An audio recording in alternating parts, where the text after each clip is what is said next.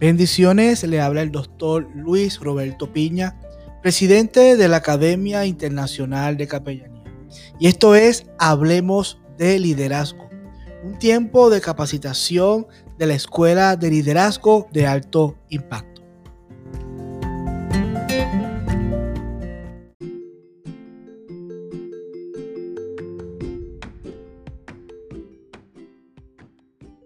Esta oportunidad agradecer a la Academia Internacional de Capellanía y también a la Escuela de Liderazgo de Alto Impacto, a la cual presido, por la oportunidad de poder estar aquí en los salones de Hablemos de Liderazgo, en este estudio, para poder grabar este podcast que seguramente va a ayudar a crecer y a desarrollar tu máximo potencial. Mi nombre es Juan Carlos Calderón, soy el presidente de la Escuela de Liderazgo de Alto Impacto y hoy te voy a hablar de un tema que he titulado Metas a prueba de fuego. Solamente para que estés ubicado un poco en el tiempo, quiero que sepas que durante toda esta temporada de Hablemos de Liderazgo hemos estado conversando en relación a lo que significa alcanzar, alcanzar dentro de tu liderazgo. Y creo que no hay nada más importante que poner o de pasar por un filtro todas esas pruebas que nosotros, eh, o todas esas metas, perdón, pasar, pasar la prueba de todas esas metas que quizás nosotros nos hemos planteado durante todo este año y este podcast no tratas solamente de decir ya estamos a mitad de año que estás haciendo con tus metas. No, todo lo contrario. Creo que uno puede fijar metas en cualquier momento. Uno no tiene que empezar la dieta el lunes ni tiene que empezar la dieta eh, el domingo. Uno puede empezar la dieta el día miércoles o puede empezar a hacer ejercicio un día domingo. Igual que puedes fijar cualquier meta en cualquier día de la semana y en cualquier mes. Pero creo que hay un elemento fundamental del cual quisiera conversarte el día de hoy. Y por eso lo llamé metas a prueba de fuego. Porque generalmente las personas no llegan a cumplir sus metas porque desconocen ah, de manera precisa cuáles son las razones por las cuales ellos pueden fallar a la hora de fijarlas. Es decir, las personas siempre están cargadas de muy buenas intenciones, las personas siempre están cargadas de muy buenas, de muy buenos deseos, pero generalmente los buenos deseos no son suficientes como para poder establecerte una meta puntual que te lleve a alcanzarla. Creo que uno de los factores más importantes, y te quiero hablar de cinco puntos específicos que yo he desarrollado y que aplico generalmente a, mi equipo de liderazgo y en algunas eh, otras oportunidades fuera de la Escuela de Liderazgo de Alto Impacto, que son cinco razones por las cuales las personas fallan al fijar, al fijar las metas. Y la primera, eh, y si tienes donde tomar nota, me encantaría que lo tomaras, pero la primera falla por la cual las personas no logran fijar correctamente su meta es porque las personas hacen el plan en base a lo que creen que pueden lograr.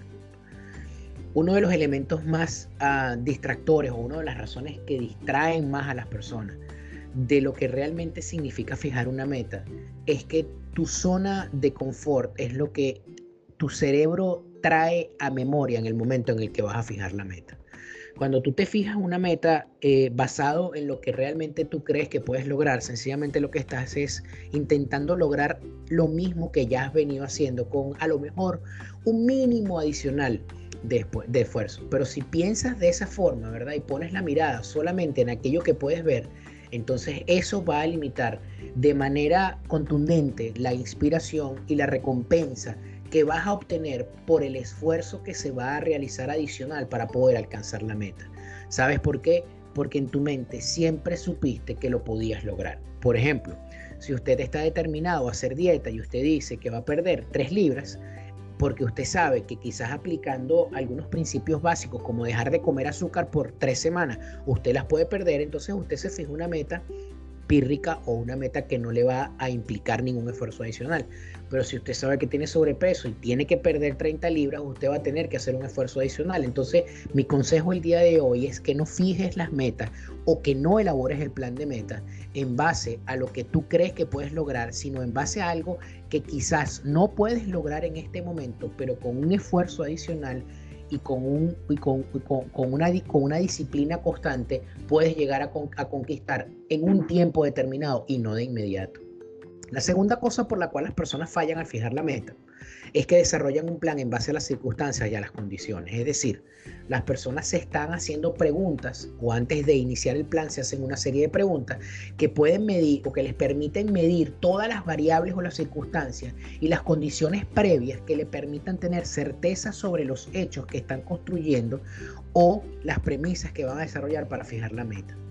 El asunto es que entonces todas estas situaciones son presunciones iniciales y todo aquello que tú elaboraste desde un principio, lo más seguro es que haya cambiado radical o diametralmente desde el momento en el que tú hiciste esta planificación hasta el momento en el que realmente la ejecutas. Es decir, si tú, por ejemplo, estás haciendo o estás fijando una meta, y este caso se los voy a poner porque es el caso de la vida cotidiana en base al precio de la gasolina, y tú dijiste, bueno, voy a hacer este plan o esta meta calculando que la gasolina siempre va a estar en 60 dólares por barril, pues inmediatamente cuando ocurre o, se, o estalla la guerra de Ucrania y el precio del barril sube a 110 o a 115, inmediatamente tu plan se destruyó. Entonces mi consejo el día de hoy es que no fijes la meta basada en las circunstancias o en las condiciones o en las realidades que tú estás viviendo el día de hoy, sino que te fijes y te concentres única y exclusivamente en lo que tienes en tu mente por lograr. La tercera razón por la cual las personas no alcanzan lo que tienen que alcanzar cuando desarrollan metas es que establecen el, plan, basado en premisas de cómo hacerlo.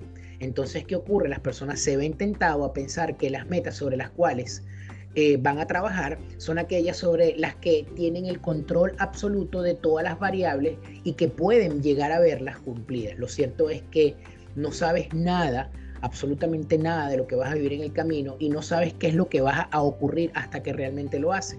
Y ese cómo, o poder determinar ese cómo, puede ser el factor determinante que te paralice para poder llegar a alcanzar una meta. Si yo te dijera hoy que podrías ganarte un millón de dólares en un año, tú me vas a decir, ¿cómo voy a hacer eso? Cuando tú te preguntas en la premisa de la fijación de metas, ¿cómo voy a llegar a hacer eso? Inmediatamente le estás dando una instrucción a tu cerebro que dice, es imposible realizarlo. No te preocupes del cómo. Generalmente, el cómo viene acompañado de una respuesta de parte de Dios para poder resolver ese asunto específico. La cuarta cosa por la cual las personas eh, fallan o fracasan al desarrollar una meta es que cuestionan o se sienten indignos de poder alcanzarla. Por ejemplo, las personas dicen, ¿cómo puedo yo llegar a graduarme en la universidad si en mi casa o en mi familia nunca nadie ha estudiado en la universidad? ¿O cómo pudiera yo ser millonario si en mi casa todo el mundo ha sido obrero? ¿O cómo yo podría llegar a ser empresario si en mi casa todo el mundo ha trabajado o me han enseñado que lo único que garantiza estabilidad es tener un 15 y último? Ese tipo de variables hacen que tú te sientas indigno de alcanzar la meta. Y cuando tú condicionas la posibilidad de ser próspero, de llegar a alcanzar ese nivel académico, o crees inclusive que la riqueza, el éxito, eh, eh, la familia, eh, eh, eh, es lo que, eh, perdón, el, éxito está determinado por la familia donde tú vienes o por los antecedentes sobre los cuales tu, tu condición actual ah, creció o por, o, por el entorno, tú te vas a sentir totalmente abrumado y seguramente tu autoestima va a bajar constantemente porque no vas a sentirte que eres capaz o eres digno para poder llegar a alcanzar las cosas que te propongo. Y la quinta y última cosa que te quiero presentar por la cual las personas fallan al fijar las metas es que la persona piensa en el propósito de un... Eh, la persona piensa que el propósito para conseguir el plan o para lograr una meta es justamente alcanzar o conseguir algo. Y si hoy te dijera que esa es una de las grandes paradojas de, fijar la meta, cuando tú, eh, cuando tú te fijas una meta, tu meta no debe estar focalizada en cuánto tú vas a obtener o qué beneficio vas a percibir de eso, sino que tú debes de pensar más bien en cuántas personas o a qué personas tú vas a beneficiar. Cuando tú piensas el valor fundamental que tiene añadir valor y ser intencional en tu vida para cada una de las cosas que tú desarrollas, entonces alimentar tus caprichos o alimentar tus deleites viene separado o divorciado totalmente de la fijación de meta. ¿Por qué? Porque para poder fijar una meta correctamente, en lugar de preguntarte quizás qué es lo que debo hacer, deberías de hacerte la pregunta de por qué quiero alcanzar esa meta. Si tú respondes al por qué y el por qué viene alineado directamente al propósito de Dios o a una palabra que Dios depositó en tu vida o a lo que en este tiempo tú estás sintiendo, a lo que de parte de Dios Dios te está llamando a resolver, te garantizo entonces que una vez que tú tengas el por qué, vas a encontrar la, la respuesta del cómo a medida que vayas avanzando. te quiero pedir por favor que cuando fijes metas no lo hagas en base a lo que quieres lograr. Que no esté determinado tu plan para fijar metas en base a las circunstancias o a las condiciones. Que no establezcas un plan sobre las premisas de cómo llegar a hacerlo. No te preguntes cómo lo vas a lograr hacerlo. Solamente depende absolutamente de Dios para lograrlo. No te cuestiones ser digno de la meta. Acuérdate que Dios siempre escoge personas y las habilita aunque no tengan las capacidades que tú realmente estás creyendo que necesitas para desarrollarlo. Y por último, piensa en el por qué quieres realizar esta meta y cuántas personas van a salir bendecidas con el desarrollo de esta meta. De forma tal de que una vez que tú tengas claro que en lugar de conseguir algo, lo que vas a hacer es ayudar, bendecir o llegar más lejos de lo que estás llegando hoy producto de ser intencional y de agregar valor a otras personas, inmediatamente Dios te va a agregar el cómo. Y quiero darte las gracias por haberte conectado en este podcast. Brevísimo, pero sé que este podcast tiene un potencial que va a hacer algo hoy en tu mente, algo que va a cambiar la estructura y la forma de pensamiento que tienes el día de hoy. Y espero que lo disfrutes y que lo puedas compartir con cualquiera de las personas de tu equipo de trabajo. Me despido, mi nombre es Juan Carlos Calderón, presidente de la Escuela de Liderazgo de Alto Impacto y te espero en una próxima oportunidad de Hablemos de Liderazgo. Bendiciones.